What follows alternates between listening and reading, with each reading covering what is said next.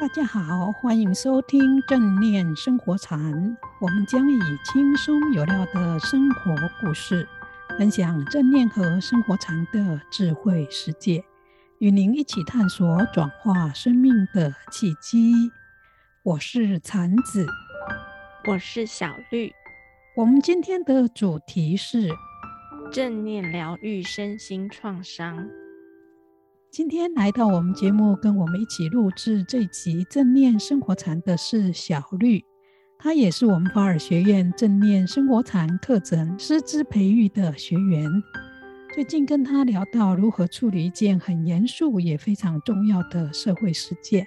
觉得应该分享给大家，所以邀她一起来录制这一集节目。我们呢，先请小绿跟我们说明一下我们聊天的内容。大家好，很高兴在空中和大家相见。残子老师和我聊到的是，最近我在新闻上看到一个网红被自己的前夫给杀害，而亲戚身边的朋友也有被自己的先生伤害，甚至连他们的孩子也受到家庭暴力而身心受创。那听到这些消息的时候，第一时间都不敢相信这样的暴力行为竟然是来自自己身边最亲密的人。那受伤的朋友和孩子身体承受剧烈的疼痛，他们心理的压力甚至影响到睡眠以及专注力，整天都心神不宁的。禅子老师，我们都知道正念减压技巧能够帮助身心压力过大的情况，但是像这样的创伤也是能够被疗愈的吗？如果好好的练习是可以的。在卡巴金博士《正念疗愈力》这一本书里面呢，曾经提过，他在麻州医学院带正念减压法的时候，曾经有一位学员，就是用身体扫描解决了小时候留在心里面的创伤。这位学员的名字叫 Mary。每一次练习身体扫描的时候，扫到颈部就练习不下去。后来卡巴金博士就建议他，下一次练习的时候，观想累积在这些部位的负能量。随着自己的专注力，以呼吸的气息流出肩膀，Mary 就依照这个方法练习。结果练习到心很安静的时候，就想起他五岁到九岁之间被自己的父亲性侵的事，以及父亲在他九岁的时候突然心脏病发猝死在他面前。当他妈妈发现的时候，非常的生气。而且呢，用扫把打他的脖子跟头部，严厉的责骂他，说是因为他没有求救而害死了爸爸。Mary 因为这一个经验，一直过得很不快乐，压抑了这个创伤四十多年，导致颈部堵塞。长大以后呢，他虽然有幸福的婚姻，但是身体的状况一直很差，有高血压、关节炎。以及冠状动脉血栓等慢性疾病，Mary 都没有去做治疗吗？比方说去看心理医生。有的，Mary 也曾经找过心理医师，接受了五年的心理治疗，但是还是没有把这一个问题解决。后来呢，她因为有高血压，就和先生一起参加了卡巴金博士所带的八周正念课程。他们成功的降下了血压，也缩小了身体疼痛的范围，并且在练习身体扫描几次以后呢，小时候被母亲鞭打和责骂的情形也清晰浮现。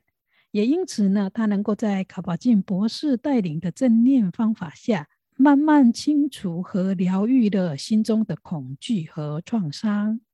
为什么练习正念身体扫描会让 Mary 看到以前的创伤啊？想起过去的创伤经验是好还是不好呢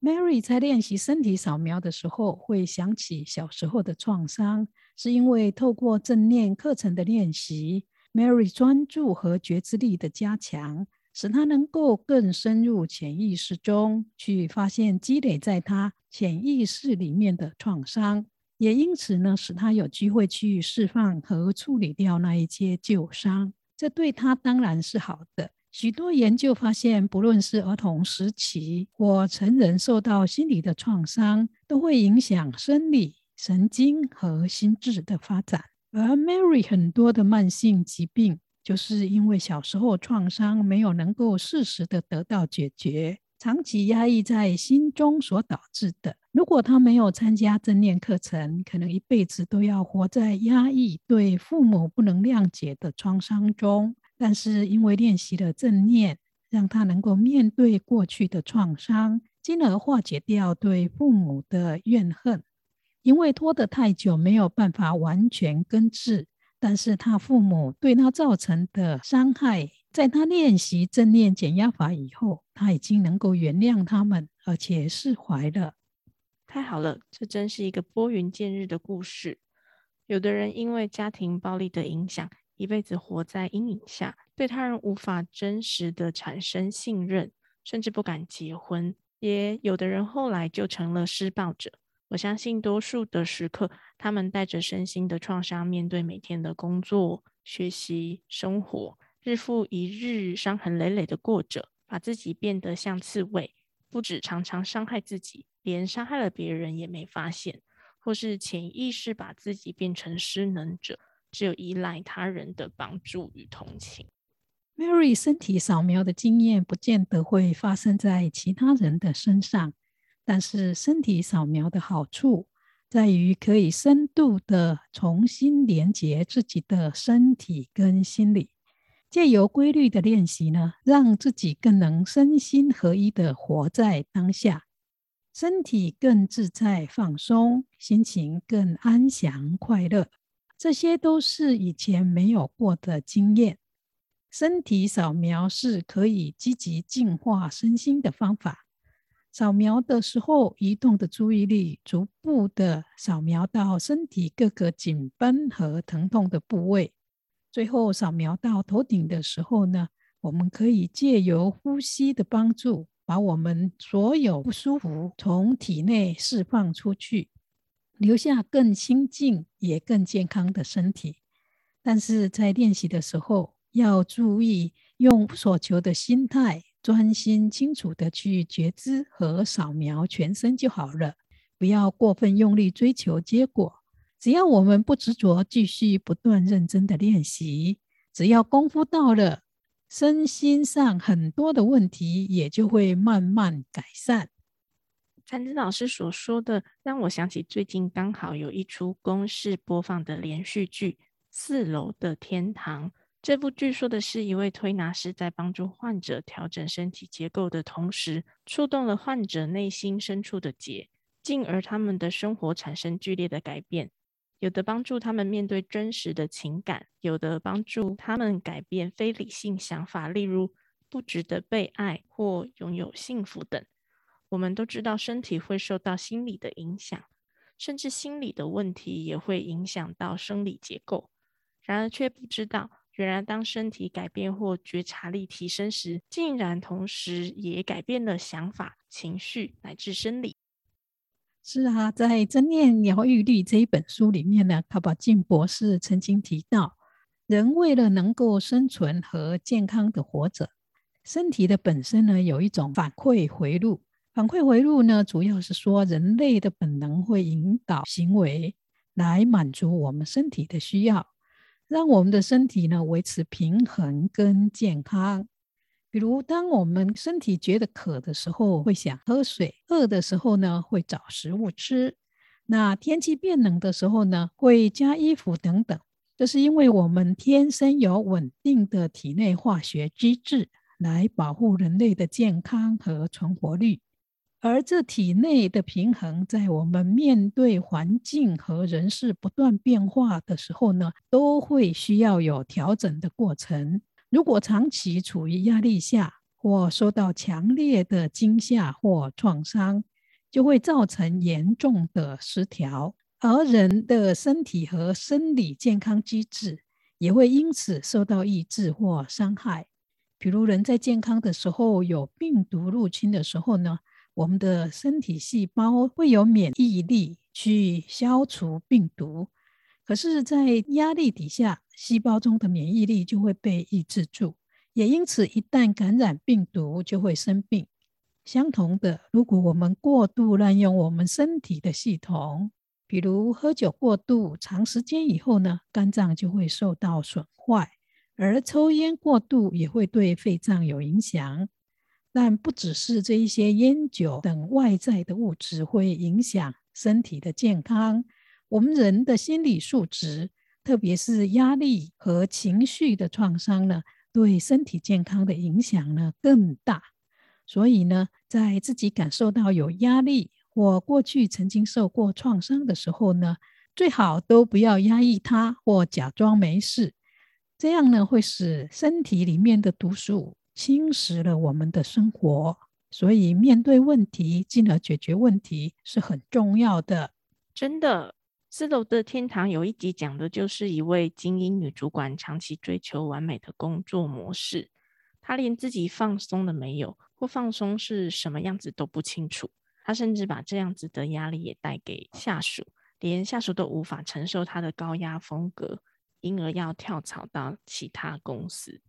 这是很常见否认有压力，或者是不自知有压力或创伤的例子。很多社会的精英分子或是忙碌过度的人呢，都常有这种问题。但是《正念疗愈力》这一本书中提到，有很多的医学研究显示，身心有压力或压抑情绪造成的创伤，会使交感神经长期处于受刺激的状态。久了就会导致生理的失调，并引发各种身心问题，比如高血压、心律不整、消化问题、发炎、头痛、背痛、睡眠障碍，以及造成心理的痛苦，比如慢性的焦虑、忧郁症种种。前面我们提到的 Mary 就是因为情绪长期的压力，因此呢，患有很多的慢性疾病。这听起来真的很令人担心耶。确实如此，处理压力和创伤，而压抑过去的创伤也会给内在带来很多的压力。很多医学研究发现，在身心健康中最不恰当的处理方式，就是完全否认有任何的问题。对啊，我就曾经见过有人一听到别人说他有压力时，他就马上否认说：“谁？我有压力？怎么可能？”即使受压者脸部的紧绷肌肉和动不动就发怒的脾气，已经透过他的身体和语言流露出来了，他还是会否认呢？对有些人而言，要他单纯接受自己，承认自己有自我防卫，或承认自己内心曾经受过伤，是很不容易的。所以，当有人说他有压力、创伤，或者是不愿意面对生活某些问题的时候呢，他们很多强烈的情绪，比如生气或愤怒，就会被挑起。而这一些情绪呢，都是因为下意识中我们很害怕去看到更深层的自我所产生的反应，特别是那一些有创伤、不愉快的经验。那该怎么办？怎么能让人愿意去看到那些创伤呢？练习正念减压法的好处就在于可以让人在不强迫、没有压力、很自然的练习过程中，去看到过去的创伤，进而在老师引导下去改善身心健康、生活品质以及人际关系。可是，如果有比较积极想要面对挑战的人，知道自己过去有创伤，想释放掉它，但不知道如何做，也可以注意平常跟别人相处。当别人提到某些过去事情的时候呢，是否有产生排拒的情绪？当发现自己产生这种情绪的时候呢，可以试着把这些情绪当成是提醒我们自己照顾身心健康的征兆，好好的面对他们。欢迎他们，并且呢，以专注、觉知、仁慈与友善的态度来面对这一些情绪。如果你能够这么做，你就会发现，去面对过去创伤，并没有想象中的难。禅子老师，有时候否认是不是好像也不是不好的应应方式呀？特别是像玛丽那样小时候受过呃家暴的受虐儿童，是不是否认其实是让自己活下来的一个方式呢？有时候否认确实是短暂有效的策略，不过这不是根本解决问题的好方法。小时候因为没有能力去面对和处理问题，在无法找到解决资源的时候呢，只能消极的否认。但是长大以后，最好能想办法让这些创伤得到疗愈。卡巴金博士也提到，有很多的研究发现，在充满压力和创伤中成长的小孩，长大以后，在面对困境或生活中的挑战的时候呢，很容易受伤，也很容易在有压力下就崩溃。除非呢，他们能够学到调整身心的策略。比如学习正念觉知的方法，这样呢，他们才能够有意识地调整情绪、想法和身心的状态。那要如何做才能释放这些压力或创伤呢？处在有压力或感受到自己过去的创伤，因某些情境被挑起的时候呢，可以试着调整自己，承认现在的情境充满挑战。也接受自己内在想要直接反弹的冲动，但是不要随着习惯性的情绪去表达和反应，比如骂人或者与人争辩，只是如实的去觉察自己的身心觉受。能这样做，就代表没有压抑自己的想法和感觉，但你也没有随着惯性的情绪去反应。只是确实的领受当下的各种感觉，无论是被威胁、害怕、生气或受伤的感觉，将这些感觉带入此时此刻，试着去辨识和承接一切心中的烦躁不安和身体的紧绷，如实的接受自己当下的想法以及情绪和身体上升起的种种觉受。就这样如其所示的去接受当下所升起的种种觉受和想法与情绪就可以了吗？万一感受到种种不舒服，会有疼痛及强烈的负面情绪升起，该怎么办？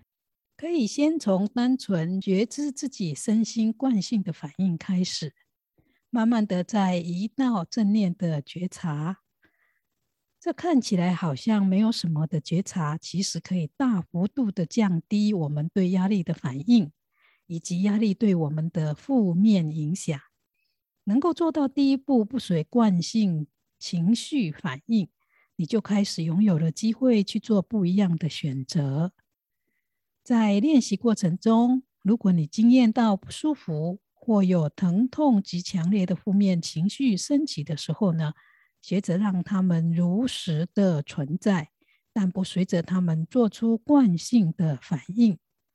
如此一来，你的正念回应能力会越来越强。特别是在做正式的正念练习的时候，如果可以维持住不随惯性反应，就会让我们清楚看到自己过去习性的反应模式，并且有觉知力的回应。也因此，我们会有一个崭新的方式来面对不舒服、反感、厌恶和煎熬，真正的与不舒服同在。这时，我们可以在更广阔的觉察下，辨识、评估和接待某一个事件和情境，也因而会带来新的感受。对于自己和经验到的种种，会觉得更清楚，也更能够掌控。也就是在这种亲身体验的领悟中，我们会跟困境或压力建立一种明智的关系，而这种明智的关系呢，是来自我们内在的平和、清明、接纳和开放。这个领悟会让我们体会到，我们不需要老跟自己的想法和情绪作战，也不需要强迫事情一定要如我们所愿的去做才可以。当下的开放、接受和面对呢，就是改变一切的开始，也是疗愈创伤的关键所在。如果能做到刚才禅子老师所说的，相信创伤一定能渐渐得到疗愈。但禅子老师，这虽听起来很容易，具体要落实，有很多人可能还是不知道该怎么做。您可以分享一下具体的做法吗？好啊，我们可以在日常生活中刻意培养因创伤引起的压力，有觉知的去回应的方法。这跟我们呢在正念禅修中的练习一样，可以一刹那接着一刹那的安住在自己的身心、自己的呼吸和自己的觉知上。当你的地雷被踩到的时候，或因为某个人、某件事感到受不了，想逃避或脾气快爆发的时候，你可以将觉知力带到你的脸部、下巴。皱起的额头，或者是耸起的肩膀，以及紧握的拳头和急速跳动的心脏，还有呢，可能开始觉得不舒服的胃肠等等，